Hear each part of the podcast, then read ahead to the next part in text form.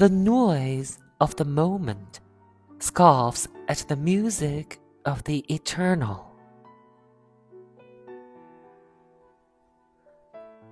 I think of other ages that floated upon the stream of life and love and death and are forgotten, and I feel the freedom of passing away. The sadness of my soul is her bride's veil. It waits to be lifted in the night.